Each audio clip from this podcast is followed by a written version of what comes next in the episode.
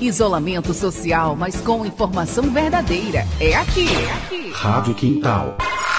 80 BPM. Seu resumo da saúde no Brasil e no mundo.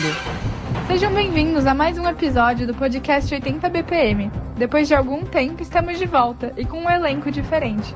Eu sou Alissa Bernardes e vocês já me conhecem de antes. E eu sou o Pedro Consul, novo integrante. Nesse episódio, falaremos sobre um assunto que tem sido muito abordado pelas mídias e governos dos últimos tempos: a terceira dose da vacina contra a Covid-19.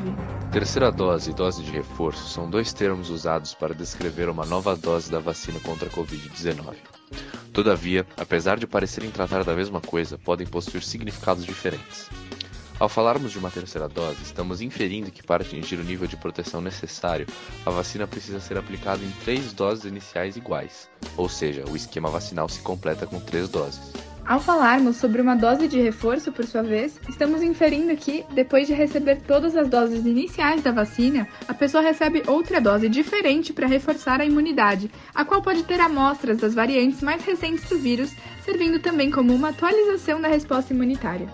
Segundo a infectologista e diretora da Vigilância em Saúde do município de Rio Claro, Suzy Berbert, o reforço vacinal é feito para quem já tomou as duas doses da vacina e teve o efeito imunológico esperado. O reforço funciona como uma manutenção. A dose de reforço, porém, pode por coincidência ser a terceira picada, entre aspas, digamos assim, né? Até porque a maior parte das vacinas possui duas doses, e por isso os termos são confundidos e usados como sinônimos. Ainda não é possível dizer qual deles irá prevalecer para as vacinas contra a Covid-19, conforme a Anvisa afirmou em nota ao portal G1, já que o conhecimento a respeito dos termos ainda está sendo gerado. Falando agora sobre as recomendações da Organização Mundial da Saúde.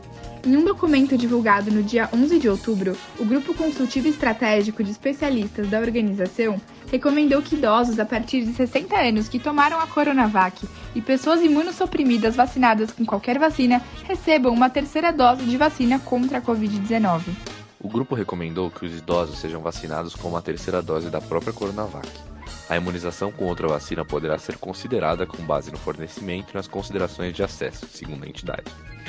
A recomendação da OMS da terceira dose para os idosos também vale para aqueles que receberam a vacina da Sinopharm, vacina que não é usada no Brasil. Tanto a vacina da Sinopharm como a da Coronavac usam vírus inativado e por isso tendem a gerar uma resposta imune menor.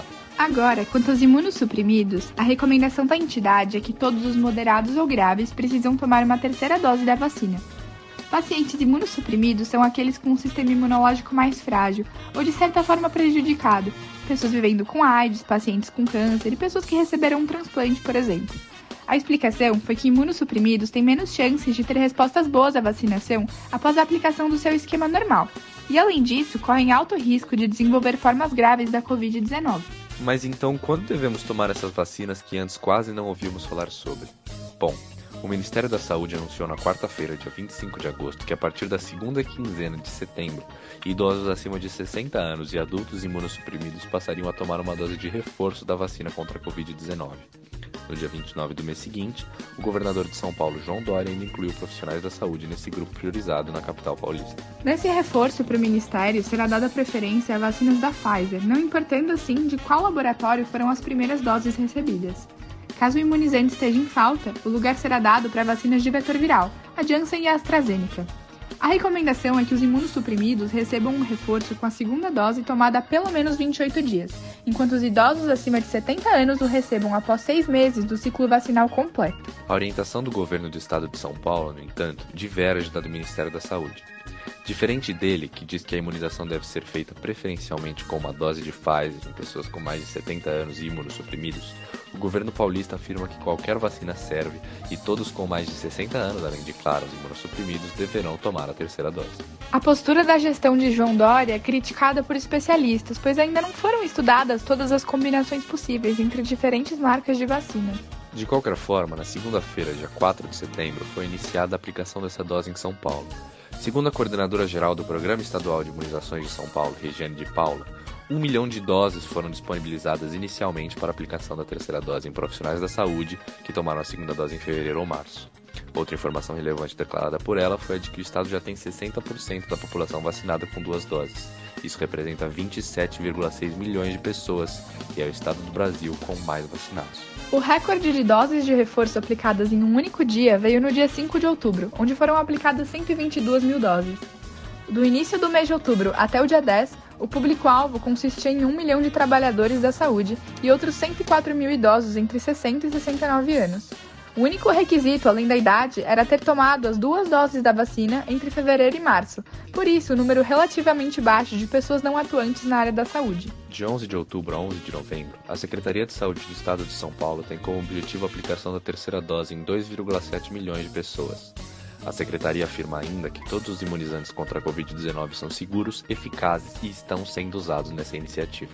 Bom, esse foi o episódio de hoje, pessoal. Esperamos que tenham aproveitado o conteúdo. Até a próxima. Casper no Quintal é um projeto de voluntários e voluntárias do curso de jornalismo da Faculdade Casper Libero com a Rádio Web Quintal. Rádio Quintal.